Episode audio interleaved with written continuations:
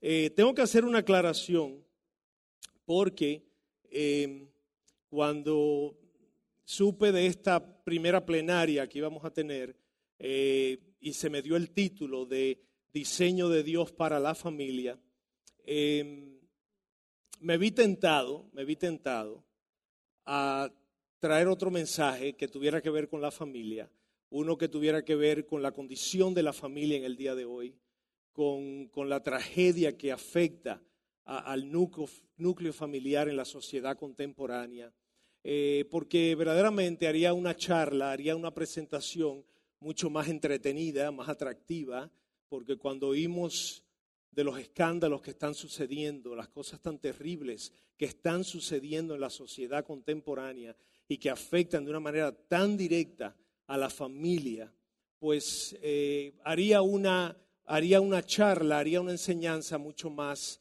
eh, asombrosa y wow, wow, wow y demás. Pero mientras me preparaba para este material, para esta charla, pues el Señor me ministró de manera muy clara y me dijo que tratara de concentrarme y enfocarme en el tema que se me había asignado, que no era lo que yo quería decir, sino lo que Él quiere decir y lo que se me pidió que yo compartiera.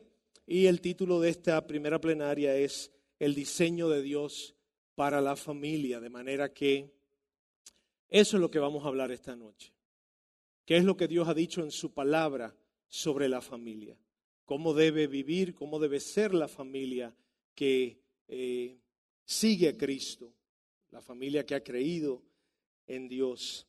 Y me enteré ayer, me enteré ayer cuando vi ya el programa final, que esta plenaria, esta charla era la única de esta noche, de la primera, del primer día de la conferencia.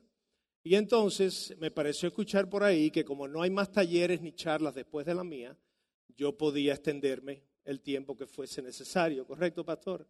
porque como no hay más nada después de mí y como todos ustedes vinieron hasta acá, pues queremos sacarle provecho a la noche. No queremos oír una charla de 40 minutos e irnos. Amén. De manera que se me ha concedido hora, hora y media, el tiempo que, que sea necesario. Así que queremos sacarle provecho a la noche. Amén. Queremos sacarle provecho a la noche. Y pensando en esto del diseño de Dios para la familia y como el Señor me dijo, mira, no prediques lo, alarmista, no prediques lo, lo, que crea escándalo y, y lo que nos altera, sino enseña sobre lo que yo he dicho de la familia. Vino a mí una ilustración, yo creo que la trajo él, que leí en un libro hace años atrás y que luego de leerla en el libro he escuchado a varios pastores usarla de distintas maneras y yo la he usado también. Y es la ilustración que seguramente ustedes muchos han oído de, del experto en moneda falsa, en reconocer la moneda falsa. Se dice que aquel que entrena para reconocer las, las falsas monedas, la, moneda que no es, genuina, eh, se enfoca en conocer la correcta, en conocer a perfección la moneda genuina, la verdadera, de manera que toda otra que caiga en sus manos, que no se asemeje a la que él conoce bien, pues sabemos que no es la correcta, es, una falsa, es falsa, no es genuina. Y yo creo que eso es lo que queremos hablar esta noche. Queremos saber qué ha dicho Dios sobre la familia. ¿Qué dice Dios en su palabra sobre la familia?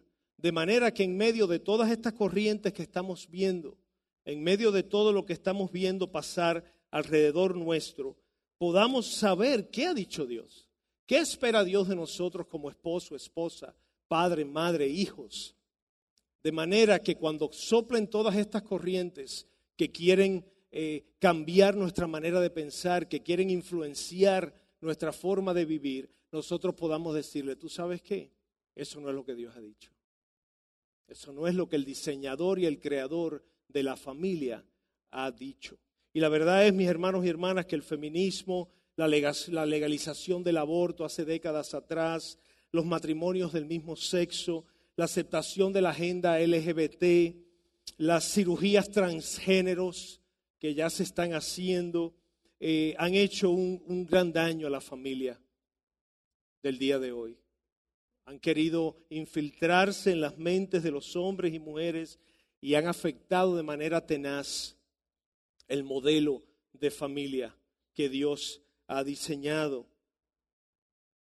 Y la realidad es que si le preguntas a personas, yo quiero pensar que ninguno de los que ustedes están aquí hoy, pero si preguntamos a muchas personas en la calle cuál es su definición de la familia, no podemos esperar que van a dar la misma definición que tú has creído. Lamentablemente, eh, ya lo que Dios ha dicho no es lo que el mundo cree y cada uno ha producido su versión y su definición de lo que es la familia y el matrimonio.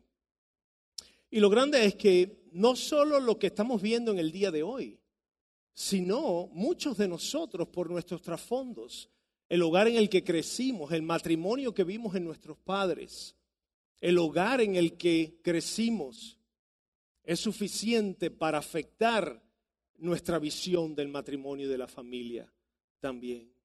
Porque para aquellos de nosotros que no crecimos en el Evangelio, que no crecimos con un papá y una mamá cristianos, pues nuestros recuerdos de nuestra familia en la que crecimos quizás no son los mejores. Y si nos ponemos a ver en la palabra de Dios inclusive, desde el comienzo hasta el final, vemos casos de familias disfuncionales donde eh, se caracterizó el dolor, el sufrimiento, la disfunción entre sus miembros. De manera que no se trata solamente de los excesos que estamos viendo hoy en día, de las cosas tan eh, horribles que estamos viendo hoy en día y tan inconcebibles. Se trata de que muchos de nosotros venimos de trasfondos que también no son los mejores. Y se trata de que aún los ejemplos bíblicos nos revelan que, que no son muchas las familias conforme al corazón de Dios, conforme al diseño de Dios. Y nosotros como creyentes sabemos que tenemos un solo camino y es ir a la palabra de Dios para ver lo que Dios ha dicho.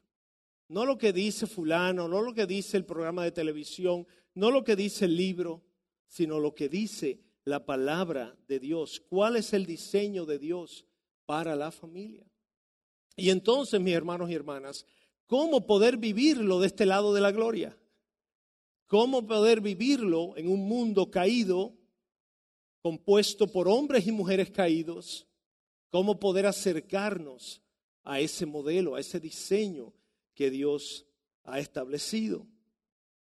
Sabemos que como cristianos, como hijos de Dios, nuestras relaciones familiares deben reflejar nuestra identidad en Cristo.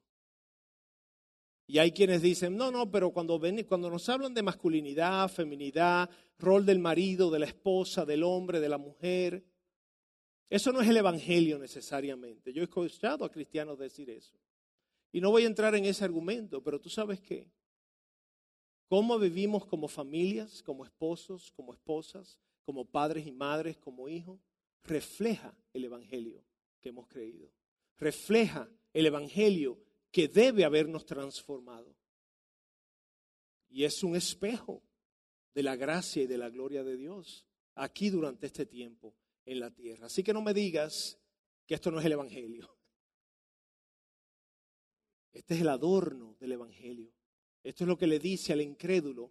Ese evangelio es poderoso, no solo para salvar almas de la condenación eterna, sino para transformar vidas aquí en sus días en la tierra, para la gloria de Dios.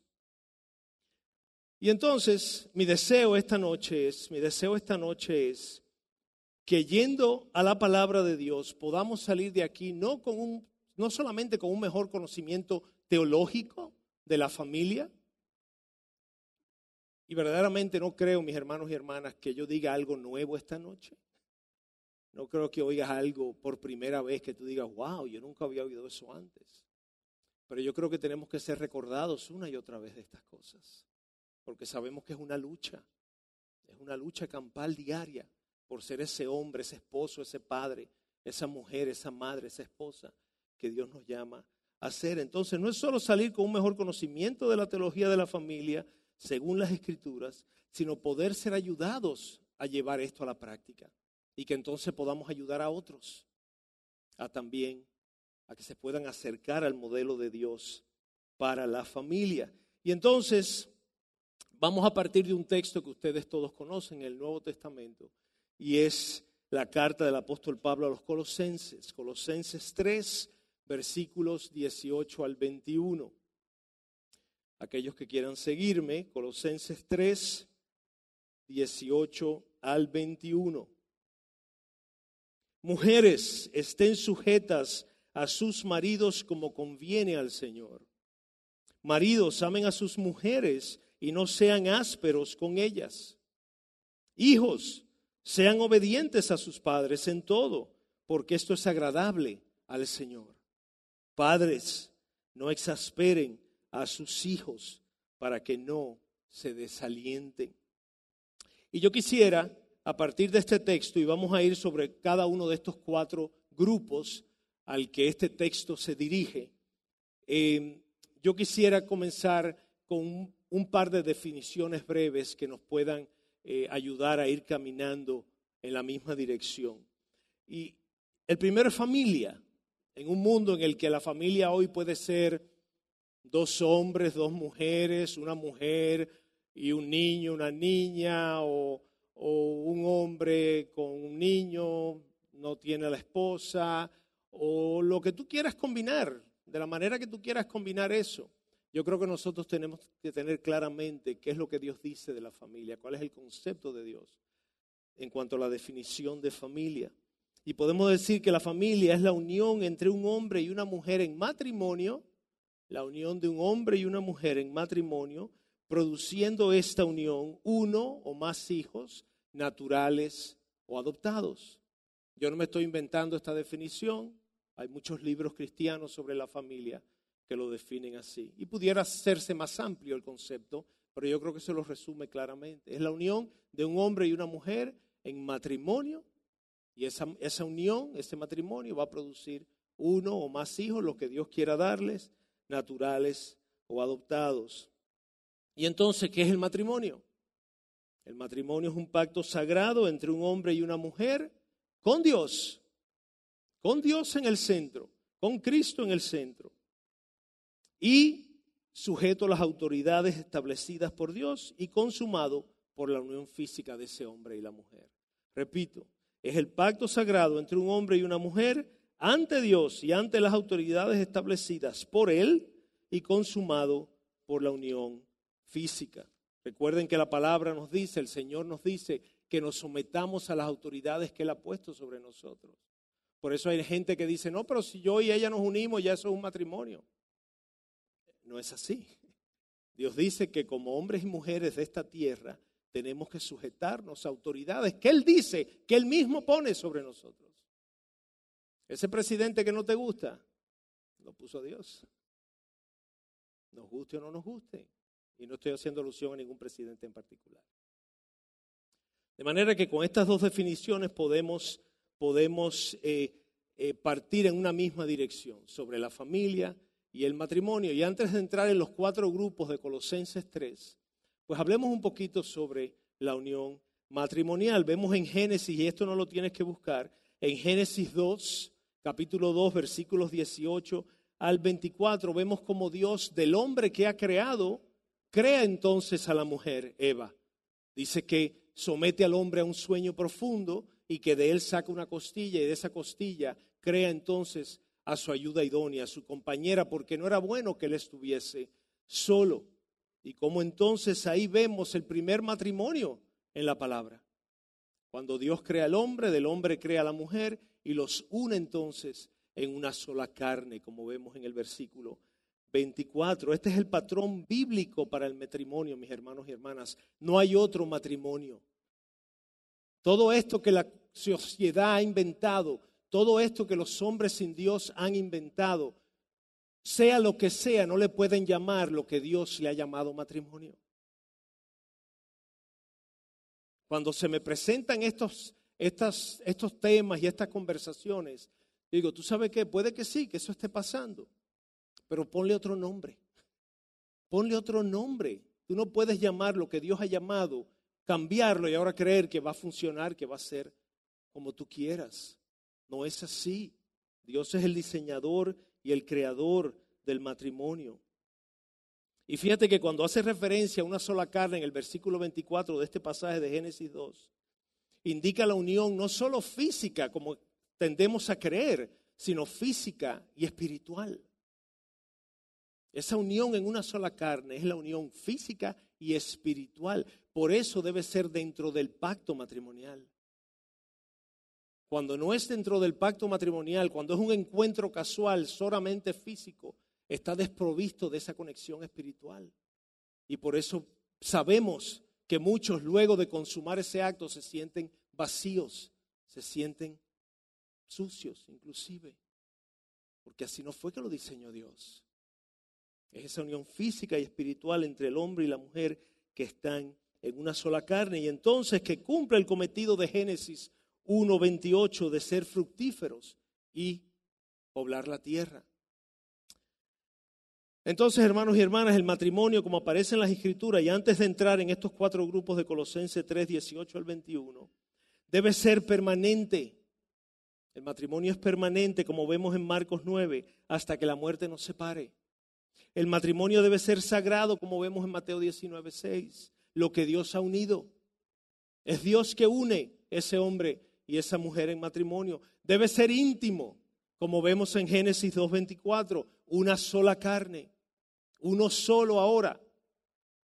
Debe ser mutuo, como vemos en Efesios 5:33. Esposo, ama a tu mujer. Esposa, respeta a tu marido. Es una relación mutua, de doble vía.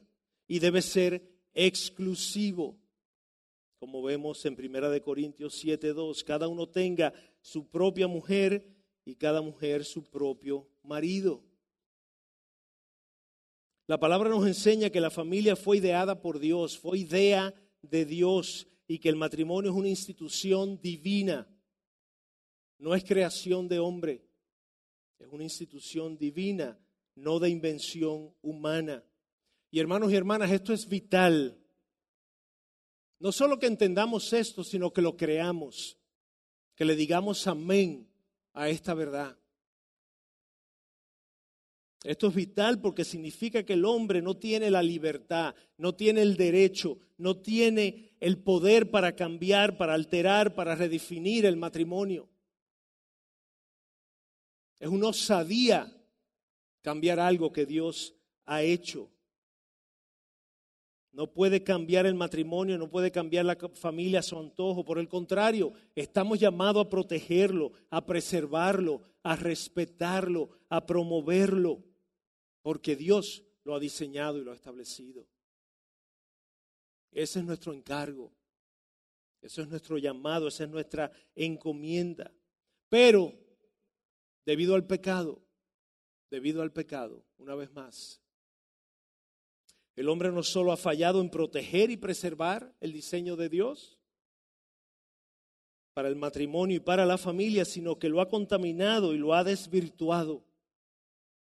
Y lamentablemente, mis hermanos y hermanas, nosotros los que estamos en la iglesia, no estamos libres de eso completamente. Quizás no estamos haciendo lo que el mundo está haciendo y está pregonando, pero hemos sido influenciados de muchas maneras, de maneras sutiles, y nos vemos comprometiendo nuestras convicciones, nos vemos dudando de lo que Dios ha dicho. Y todo eso ha dado entrada entonces a, al adulterio, a la poligamia, al divorcio, a matrimonios de un mismo sexo, a la confusión de género y aún, hermanos y hermanas, aún a la ausencia de hijos. Déjame decirte algo, tú quizás nunca promulgarías el matrimonio entre dos personas de un mismo sexo, pero cuando tú ves una pareja joven cristiana, que se dice cristiana, que se congrega, que dice ser salva, que ahora elige no tener hijos, porque ha creído la mentira de que los hijos son una complicación, de que los hijos salen muy caros, de que cría cuervos y te sacarán los ojos, de que el mundo está muy difícil y elegimos ahora tener dos perritos en vez de hijos y así no establecer la próxima generación de creyentes, hemos creído mentiras. Y nuestros matrimonios y nuestras familias no están reflejando el diseño de Dios, el diseño divino en nuestros hogares, en nuestros matrimonios, en nuestras familias. Y te pongo ese ejemplo, hay muchos otros. Porque es fácil decir no al matrimonio homosexual, no a una cirugía transgénero. Pero son muchas otras cosas con las que el, el engañador nos tiene confundidos y tenemos que estar claros con estas cosas. Y entonces, vámonos ahora a este, a este texto, a estos cuatro versículos de Colosenses 3, 18 al 21, donde vamos a ver lo que Dios pide de la esposa, de la esposa, de los padres, de la pareja como padres y de los hijos dentro del núcleo familiar, que es lo que nos ocupa esta noche. Y entonces, siguiendo el orden de estos versículos, Colosenses 3, 18. Mujeres estén sujetas a sus maridos como conviene en el Señor.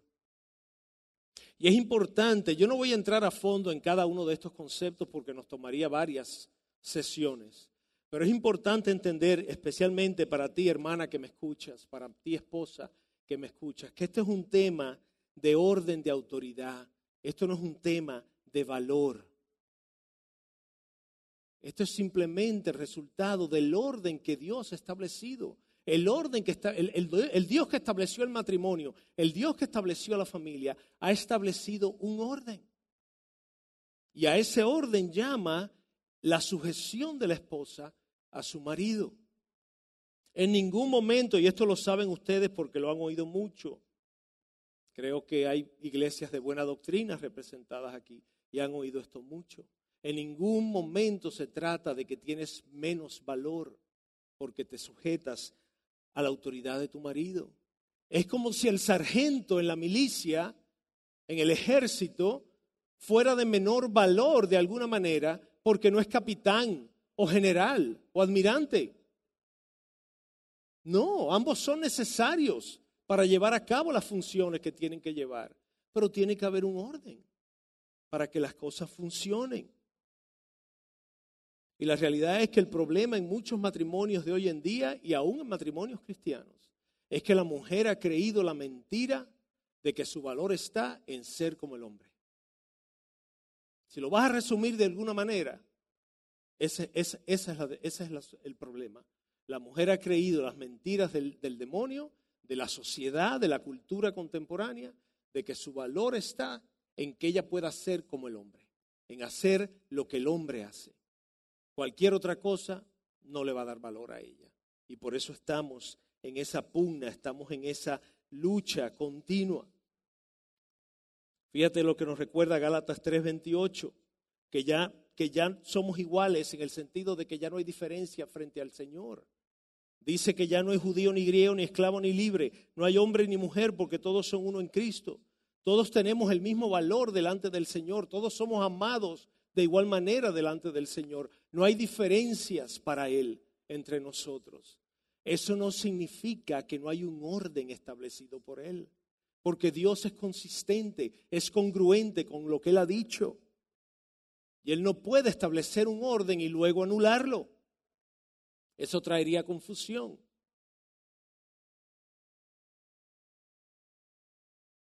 El tener un orden, el seguir un diseño jerárquico dentro de la familia no niega el hecho de que tengamos el mismo valor frente a Dios y ante los unos y los otros. Todos tenemos el valor que Dios nos ha dado. ¿Por qué? Porque hemos sido hechos a imagen y semejanza de Él.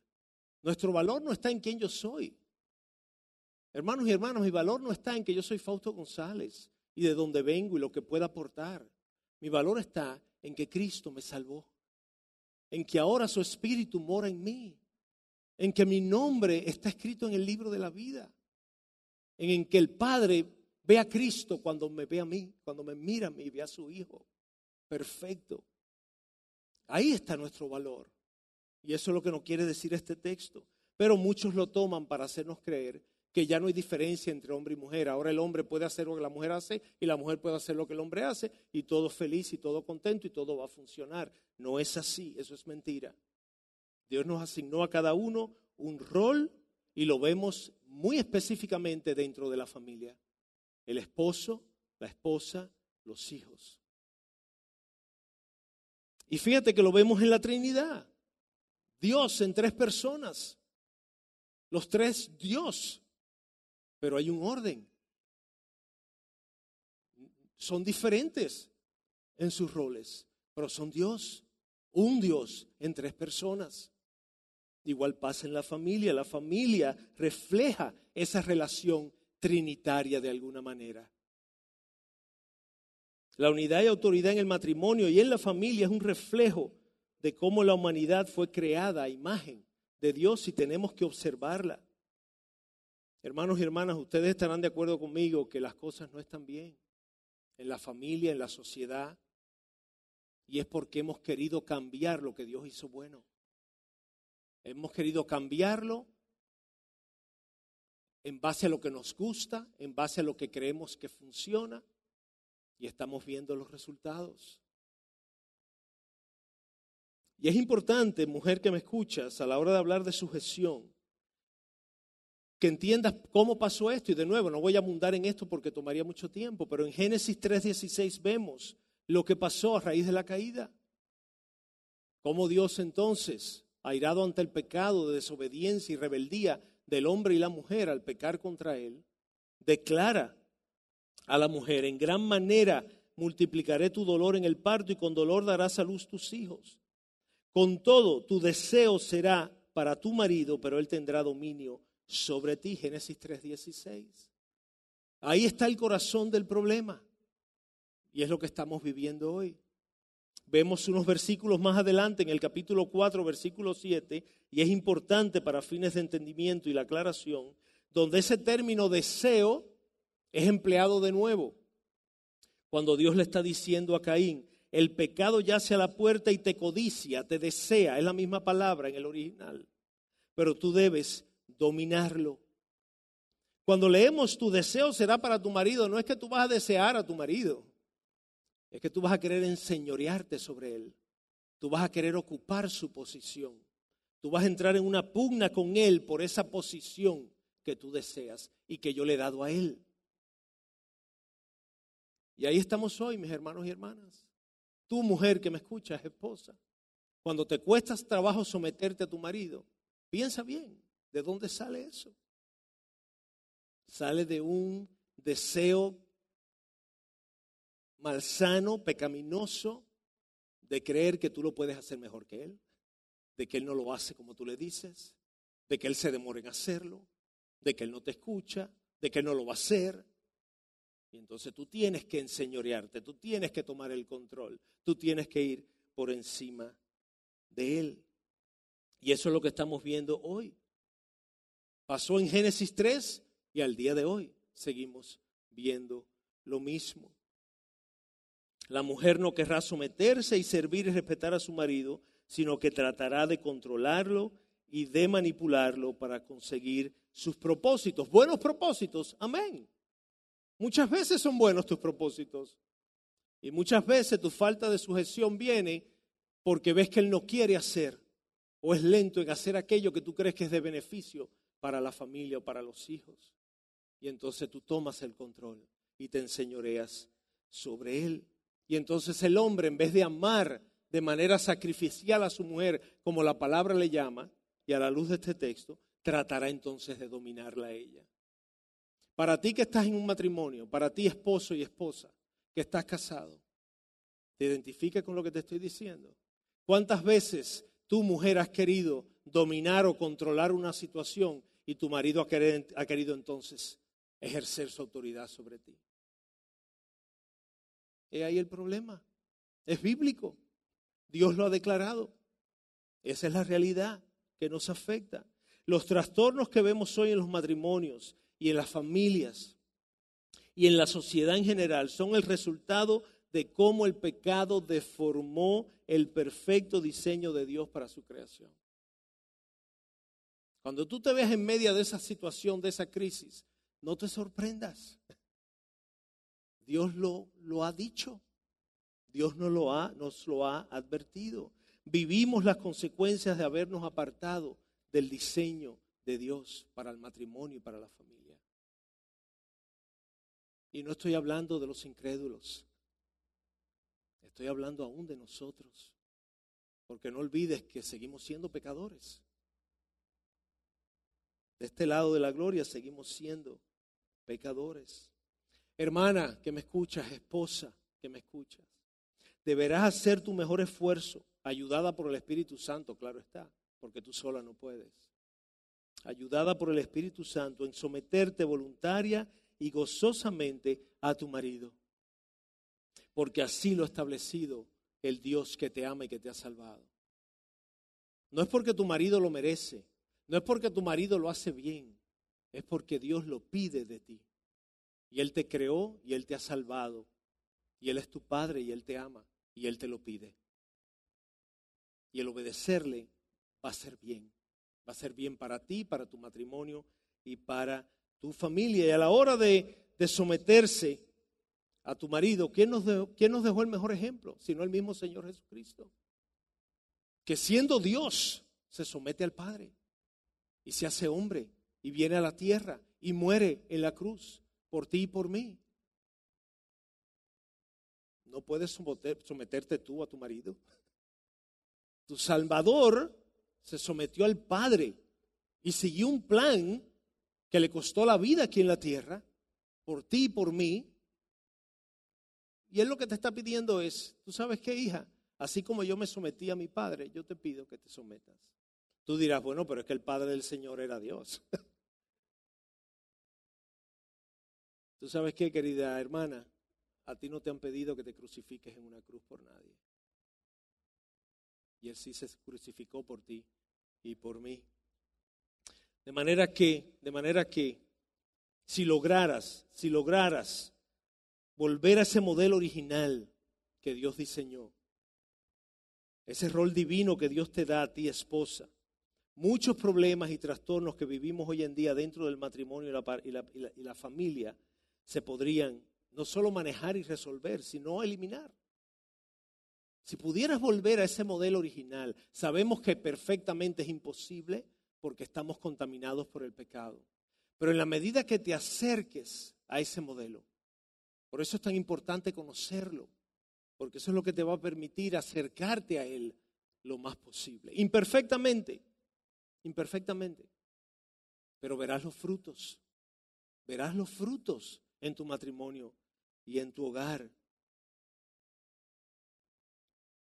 ¿Cuál es el llamado entonces al esposo? De nuevo, mucho que hablar en cuanto a la sujeción de la mujer al marido. Quizás eh, nuestras esposas toquen esos temas en los talleres también de, de este fin de semana, pero no pretendo profundizar ahí. Simplemente, ¿qué se espera de cada uno de nosotros dentro del núcleo familiar a la luz de lo que Dios dice? ¿Qué le dice Dios al marido? Colosenses 3:19. Marido, ama a tu mujer. Maridos, amen a sus mujeres y no sean ásperos con ellas. Hermanos y hermanas, esta era una enseñanza eh, difícil de escuchar para hombres, esposos, en la época en que el apóstol escribió esto, tanto en la cultura judía como en la hebrea. En ese entonces la mujer tenía muy poco valor, la mujer era propiedad del hombre.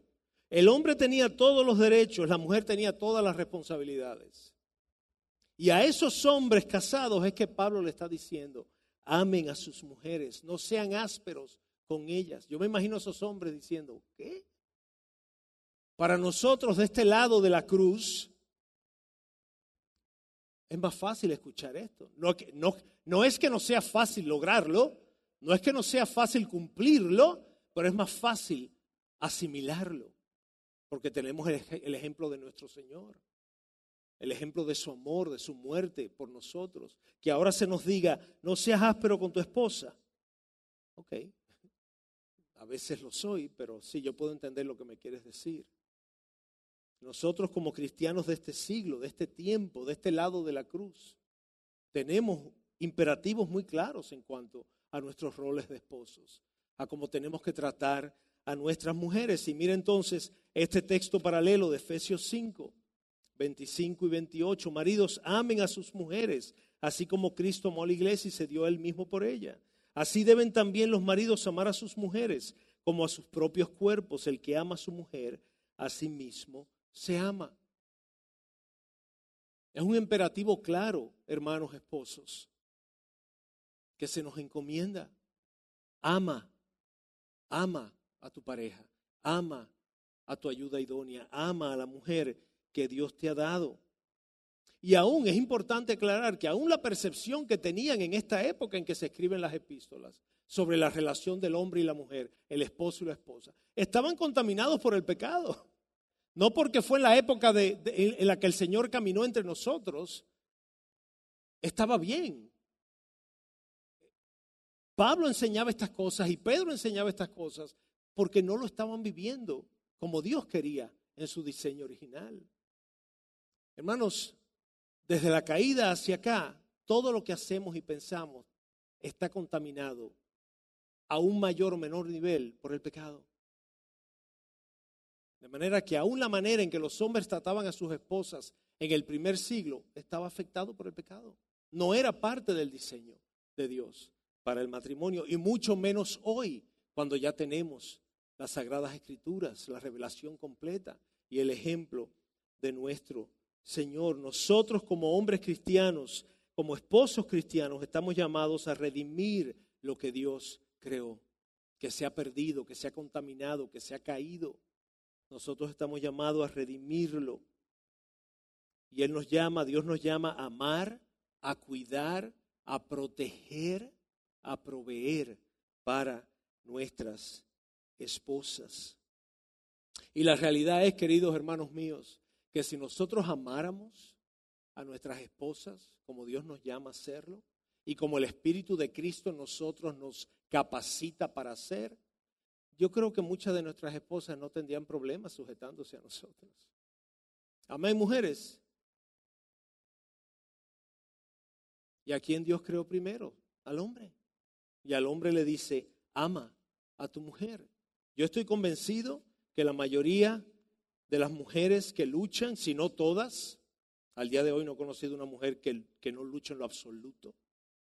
Unas lo hacen de manera más pasiva, otras lo hacen de manera más florida. Pero te garantizo que la lucha de la mujer con la sujeción, al menos la mujer cristiana, porque para la mujer que no, no tiene a Dios, el concepto de la sujeción es absurdo, eh, es necedad, es absurdo. Yo digo para ustedes la que conocen la revelación de Dios y que tienen una relación personal con Dios. Su lucha es porque en realidad nosotros se lo hacemos difícil. En mi caso ha sido así siempre.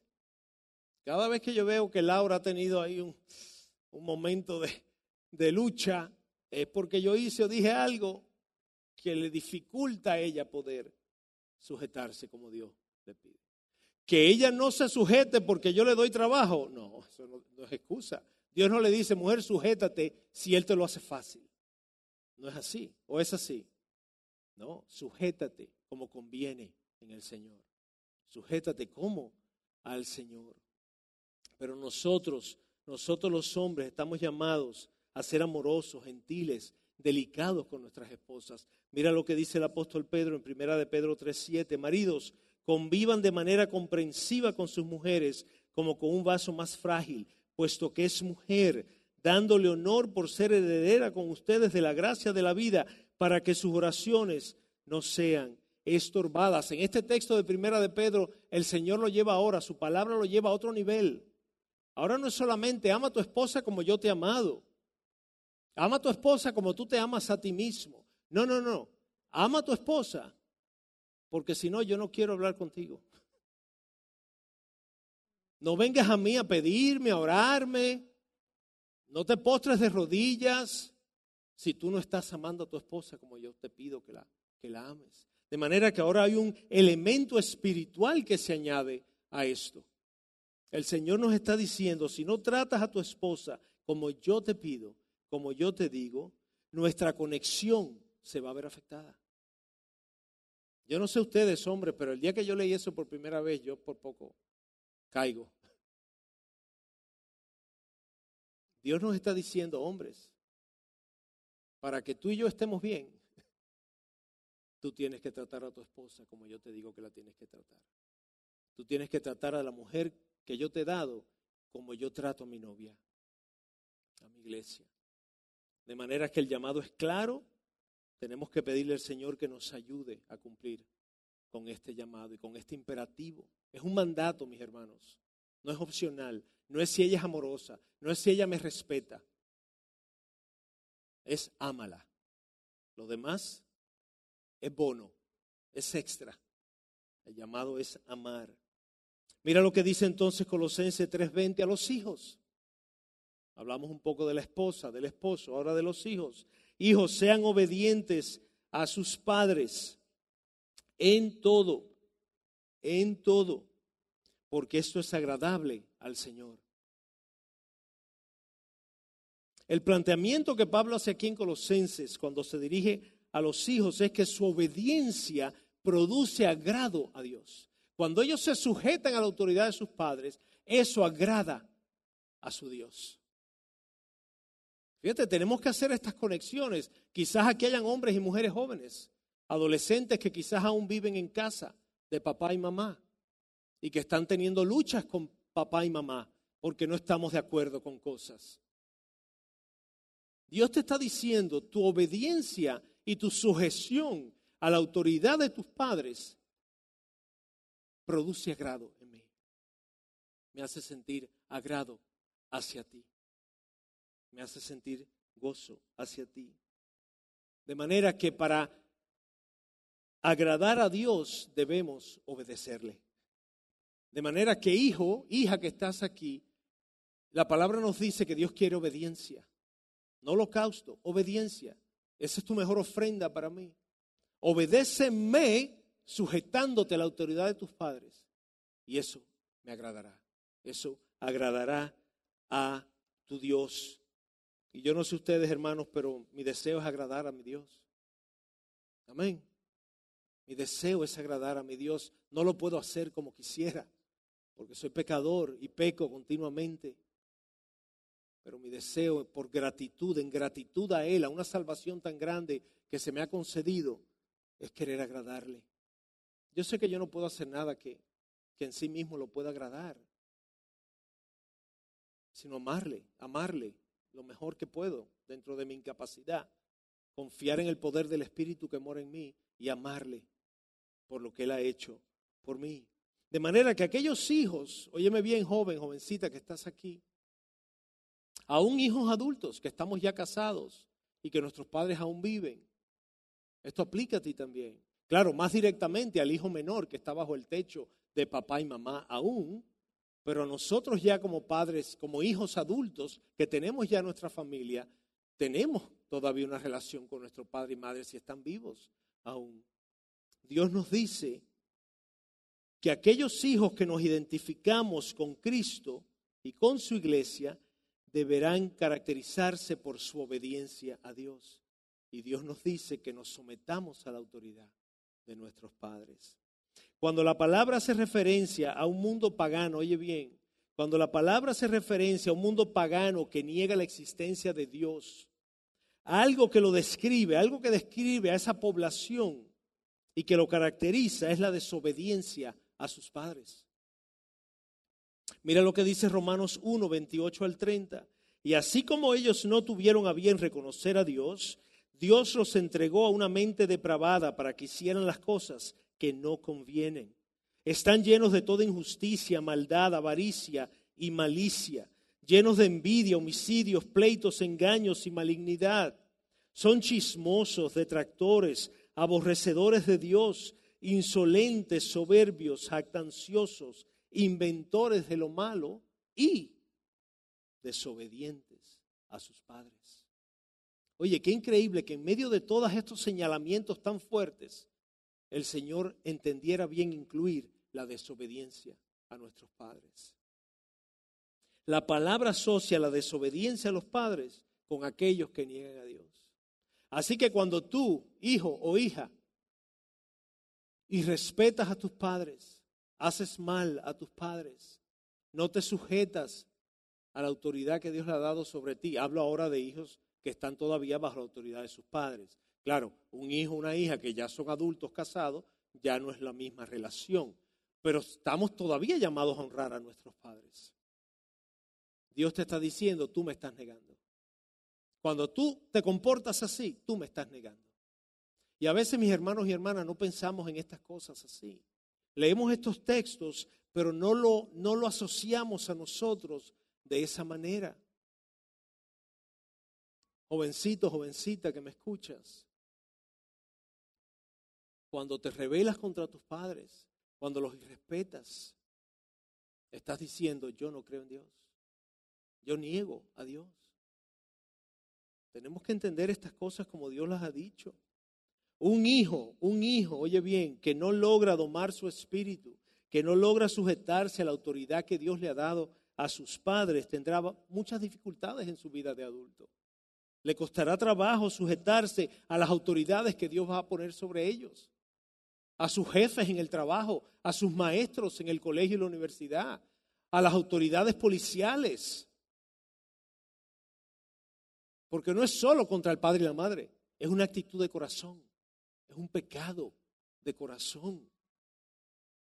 Y si no te sujetas a tus padres, que Dios los ha puesto sobre ti, ¿cómo te vas a sujetar a un maestro? A un jefe. Imposible. No, no va, no va a ser así. La obediencia y sujeción a los padres la vemos en la palabra como uno de los mandamientos. Es el quinto mandamiento. Honrarás a padre y madre. Honrar a tu padre y a tu madre es sujetarte a su autoridad. Es someterse a la autoridad que Dios ha dado a los padres sobre los hijos. De manera que lo vemos aún en los mandamientos. Y mira algunos textos, algunos versículos que nos hablan de las consecuencias de no honrar a padre y a madre, de no sujetarnos a la autoridad que Dios le ha dado. Éxodo 21, 17, el que maldiga a su padre o a su madre ciertamente morirá. Levítico 29, todo aquel que maldiga a su padre o a su madre ciertamente se le dará muerte. Si ha maldecido a su padre o a su madre, su culpa de sangre será sobre él. Proverbios 30, 17, al ojo que se burla del padre y escarnece, a la madre, lo sacarán los ojos, los cuervos del valle, y lo comerán los aguiluchos. La palabra de Dios es clara, mis hermanos. Hijos, me dirijo ahora en, en particular, en cuanto a nuestro trato a nuestros padres, de respeto, a no someternos a su autoridad, la autoridad que Dios le ha dado. Al final, al final, hijo, hija, cuando no te sometes a la autoridad de tu padre o tu madre, estás desobedeciendo a Dios. Él, él, fue el que los puso sobre ti. Cuando te quejes con Dios del papá y la mamá que te dio, es con Dios que tienes problemas. No es con tu papá y tu mamá, es con el Dios que te los dio. En la familia que te colocó. Tenemos que entender estas cosas como Dios las ha, las ha establecido. Yo no sé aquí en México, pero en Estados Unidos, donde vivimos Laura y yo hace unos años ya, se está viendo de una manera rampante en los noticieros. Tú enciendes el noticiero a las cinco y media, seis y media, el noticiero nacional diariamente. Y no falta un día donde no hay un reportaje de unos policías ejerciendo autoridad abusiva sobre alguna persona que no se está sometiendo a la autoridad de ellos. Y cada caso, por más villano que se vea la autoridad, por más mal que se vea en el video, el policía o los policías que están haciendo esto, todo empezó con esa persona no sujetándose a la autoridad de, ese policía. Cuando el policía lo detiene, cuando el policía le pide los documentos, cuando el policía le dice, baje del vehículo, por favor. Vivimos en una época donde no, no, no queremos sujetarnos. Que no, cállese, yo no quiero. Y ahí empieza ahora una trifulca que termina con el individuo en el suelo, tres policías encima de él, ejerciendo fuerza para poder domarlo. Eso es el resultado, mis hermanos y hermanas, de un corazón que no quiere obedecer la autoridad. No se trata si el policía tenía razón o no. No se trata si te detuvo con razón o no. Se trata que Él es la autoridad, tú no. Él es la autoridad civil que Dios ha establecido. Y nosotros nos toca sujetarnos. Si están haciendo algo mal, si están abusando de su poder, eso es otra historia. En la mayoría de los casos, ese no ha sido la situación. Ha sido que no nos no queremos. Somos una sociedad que, que, que no se quiere sujetar a los que están en autoridad, a las personas que Dios ha puesto en la autoridad. Y empieza en la familia. Empieza en la familia y se extiende a todas las ramas de la sociedad. Y entonces el cuarto punto, cuando Pablo se dirige ahora a los padres, la responsabilidad de los padres, Colosenses 3:21. Padres, no exasperen a sus hijos para que no se desalienten. Y aquí el término exasperar hace referencia a provocar, a tentar, a llevar al límite. No estoy hablando simplemente de que hagamos algo que a nuestros hijos no les gusta o que no lo dejemos hacer algo que ellos quieren hacer. Estamos hablando provocar, llevar a nuestros hijos a la ira, a la molestia por nuestro trato con ellos.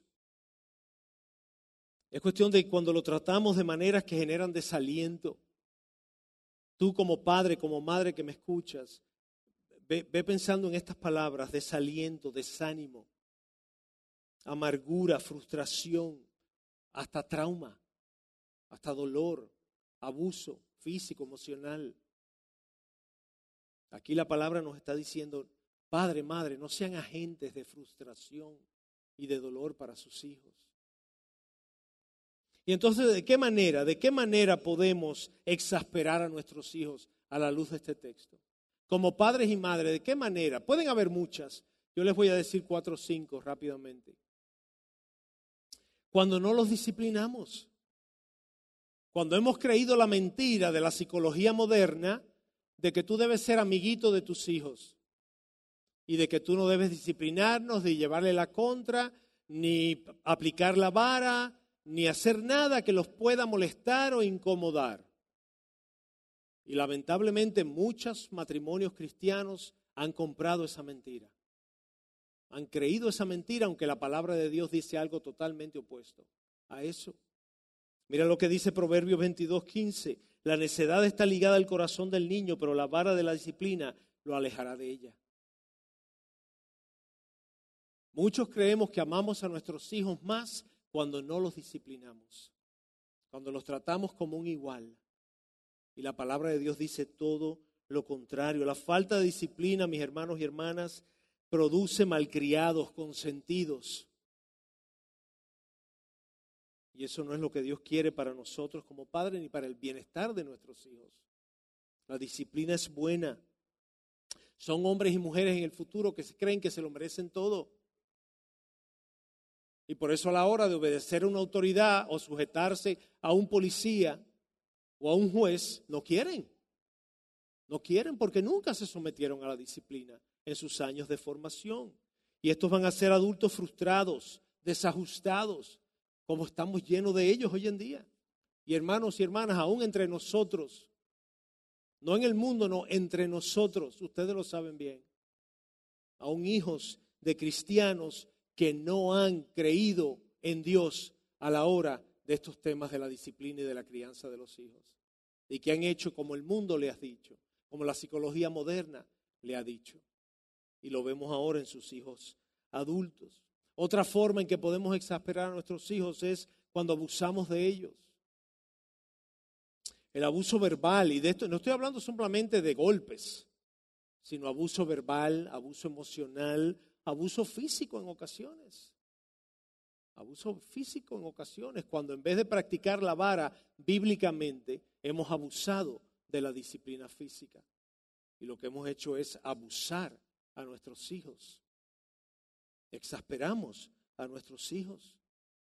Esos son hijos que van a crecer y van a abusar de otros, como ellos han sido abusados. Y cuando le toca su turno en ser padres, abusarán de sus hijos también como ellos fueron abusados. Y tú sabes qué, van a querer no hacerlo. Van a decir, yo nunca haré eso con mis hijos. Pero cuando le llegue su turno de criar hijos, no van a saber hacer otra cosa, porque eso fue lo que aprendieron, eso fue lo que vivieron. Y nosotros fuimos responsables. ¿De qué otra manera exasperamos a nuestros hijos? Cuando los descuidamos, cuando los desatendemos, cuando le damos más importancia al trabajo, a los hobbies, a otras cosas y tratamos de compensar la ausencia con dinero, con regalos, con otras cosas, como si eso fuera a suplir la necesidad de amor y de afirmación que tienen nuestros hijos. Estos son hijos que se van a convertir en adultos que no desean tener una relación con sus padres, porque crecieron en un hogar donde nunca se le dedicó tiempo y atención. Y fíjate cómo tú puedes disciplinar a tus hijos bíblicamente, pero al mismo tiempo dedicarle tiempo y atención. A veces creemos que son dos cosas contrarias, que el padre disciplinado está ausente, lejano, y que solo aparece con la vara. No es verdad. Detrás de la vara viene el abrazo, viene el amor, viene el beso, que le hace entender que esto es necesario para que tú crezcas como Dios quiere que tú crezcas. Yo crecí lamentablemente en un hogar donde mis padres no conocían al Señor. Y yo puedo hablar con conocimiento de lo que significa ser un hijo que crece descuidado y desatendido. Mi padre vivía o trabajando todo el tiempo o en su hobby de los vehículos de carros de carrera, autos de carrera, o con mujeres, siéndole infiel a mi madre a diestra y siniestra. Hermanos y hermanas, y no digo esto para que me tomen pena porque el Señor ha suplido toda carencia y toda necesidad. Pero yo no recuerdo una vez que mi padre nos sacara a un paseo. Nos dijera, vámonos a la playa o vámonos a un, a a un parque. Una vez no, no, no pasó. Entonces, ¿cómo crece ese hijo a la hora de tener que criar cuando no tuvo esos ejemplos en el hogar?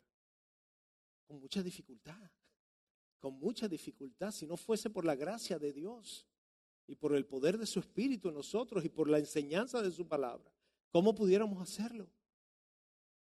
De manera que tenemos que tener cuidado en lo que le damos atención. Vivimos en una época donde el trabajo es, es el otro Dios.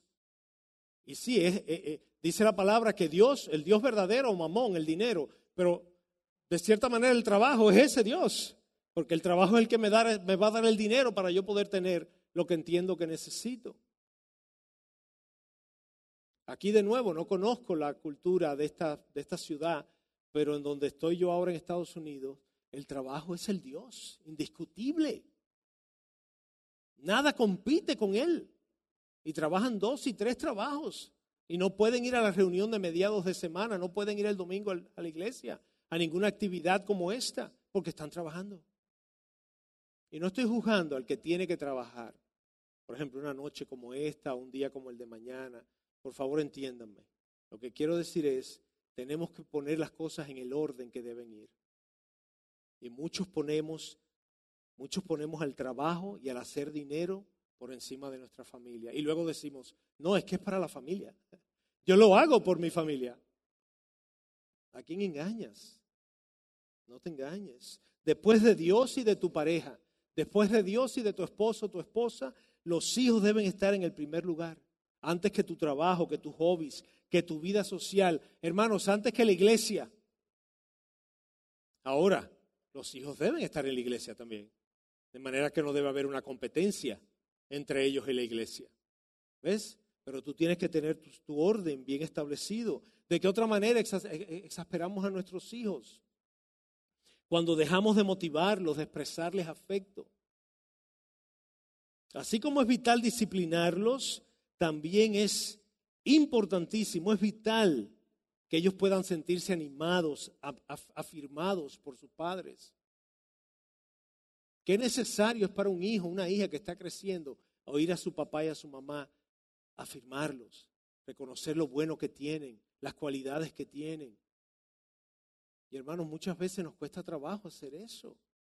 Proveemos para ellos, somos responsables, pero qué trabajo nos cuesta decir cosas que los animen y que los motiven. Jóvenes y jovencitas que crecen con tantas dudas, con tantas inquietudes, con tanta inseguridad.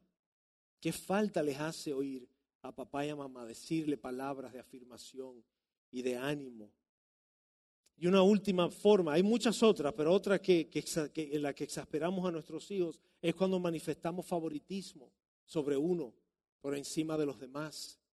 Y hermanos, qué dados a eso somos. Cuando tú, tú dirías, no, no, yo no tengo favoritos, pero en la práctica se ve diferente y los hijos son muy sensibles para percibirlo, para darse cuenta. Ahí yo lamentablemente, tristemente, tengo que usar mi ejemplo una vez más. Yo supongo que mi madre, al ver la desatención de mi padre y la desconexión emocional absoluta que había en él, ella trataba de compensar con más afecto. Y en mi caso, yo era el varón mayor, ella, era, ella mostraba un favoritismo sobre mí que era evidente, hasta yo me daba cuenta. Era evidente, era y yo en mi pecado la manipulaba, sacaba lo que yo quería y ella me daba lo que yo pedía. pero había una hermana menor a mi lado que estaba viendo todo esto. Aquí entonces le ponían reglas, no podía salir, no podía hacer tal cosa. Entonces ella veía estas limitaciones a ella, pero este favoritismo. Y hermanos, hasta el día de hoy, ella no conoce al Señor. Me resiente y resiente a mi madre que ya no está entre nosotros.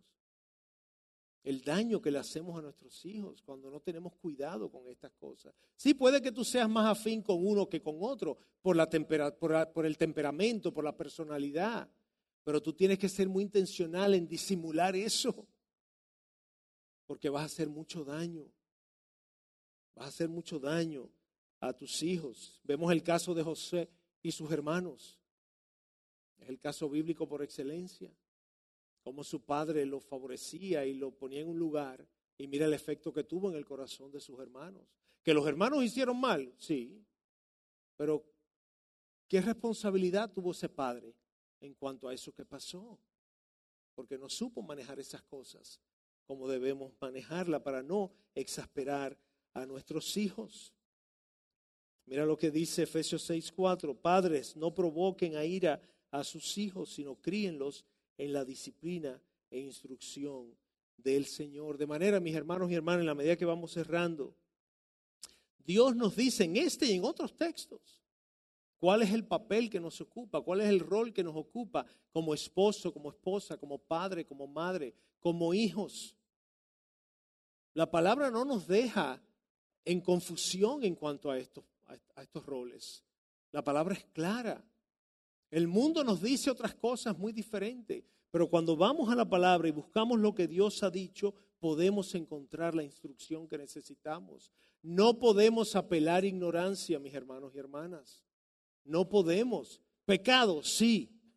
Sí, somos pecadores y vamos a luchar con nuestra naturaleza pecaminosa, pero Dios nos ha dado el consejo necesario para saber cómo ser ese esposo, esa esposa, ese padre, esa madre, esos hijos, de manera que la familia refleje el diseño de Dios para su creación. Y entonces, y entonces, ¿qué nos dice Dios? Esposo, ama a tu esposa. Esposa, sujétate a tu marido. Hijos, obedezcan a sus padres. Padres, no exasperen a sus hijos. Y tú sabes de qué se trata, y quiero ir cerrando ya con esta exhortación. Se trata de hacer tu parte, de no esperar a que el otro haga su parte. Yo muchas veces me veo queriendo, esperando que Laura me respete para yo amarla, entonces. En ningún lugar tú ves una contingencia, en ningún lugar hay una cláusula contingente que diga, Ámala, pero si ella te respeta primero. Respétalo y sujétate, pero si él te ama. En ningún momento hay condiciones. Hay imperativos, hay comandos, hay mandatos, hay mandamientos que tenemos que obedecer como hijos de Dios. Y entonces, ¿cómo se va a ver eso? Esposo, ama a tu mujer, aunque ella no se esté sometiendo bíblicamente a ti. Esposa, respeta y sujétate a tu marido, aunque Él no te esté amando como Dios le pide. Hijos, respeten la autoridad de sus padres y sométanse a ella, aunque ellos no sean los padres que Dios los ha llamado a ser. Y entonces, padres, críen a sus hijos en la instrucción del Señor, aunque ellos no se comporten como los hijos respetuosos que deben ser. A ti te toca hacer tu parte. Dios se va a ocupar del corazón de tu pareja. Dios se va a ocupar del corazón de tus hijos. Dios se va a ocupar del corazón de tus padres. Amados míos, ¿dónde la palabra nos dice que debemos hacer conforme a lo que Dios pide de nosotros si el otro hace primero? Si conocen un versículo, díganmelo para cambiar este mensaje. En ninguna parte. El Señor fue obediente a, a punto de cruz. Él obedeció al Padre hasta la cruz. Nosotros estamos llamados a obedecerlo en las cosas que Él nos dice que tenemos que hacer. Para nuestro bien al final. Es para nuestro bien. Él no lo necesita. Es para nuestro bien. Para que nos vaya bien en esta tierra en la que Él nos ha colocado. Y entonces para que su nombre sea glorificado. para que su fama sea dada a conocer por cómo vivimos. Él nos va a ayudar a lograrlo. Se trata de obedecer a Dios en aquello que Él nos ha pedido, mis hermanos. No podemos obligar a los demás que hagan su parte. Yo no puedo obligar a mi esposa que me respete. Yo no puedo obligar a mis hijos a que se sometan. Así no va a funcionar nunca. Yo tengo que dar el paso primero, dar el ejemplo, y Dios se va a ocupar de los corazones de los otros que están ahí. Yo no sé si ustedes saben que Dios dice en su palabra que Él honra a quienes le honran. Eso a mí me maravilla. Que Dios honre al que le honra a Él, como si Él tuviera que honrarnos a nosotros. Él es Dios. A nosotros nos toca honrarlo a Él, porque somos su creación, Él es el creador. A nosotros nos toca honrarle a Él. Pero Él, Él, siendo el Dios que es, se goza y se complace entonces en honrarnos de vuelta a nosotros. Y tú sabes cómo se va a ver eso en tu familia, que en la medida que tú honres a Dios obedeciéndolo y haciendo la parte que te corresponde, Él te va a honrar a ti y va a mover el corazón de tu familia, de tus hijos, de tu pareja, de aquellos con los que tú convives. Así es, mis queridos esposos y esposas, padres y madres, hijos. Así es que comenzamos a dar pasos de fe y obediencia hacia redimir el diseño de Dios para la familia. Amén. Obedeciendo su palabra y asistidos por el poder de su Espíritu en nosotros. Sí, sí, que nos toca saber lo que el mundo está haciendo, que nos toca saber lo que el mundo está enseñando, que nos toca estar al día en las cosas que, que están pasando en el mundo. Sí, pero tú quieres que te diga algo, eso no es lo que debe ocuparte. Lo que debe ocuparte es volver al diseño de Dios, hacer lo que Dios ha establecido.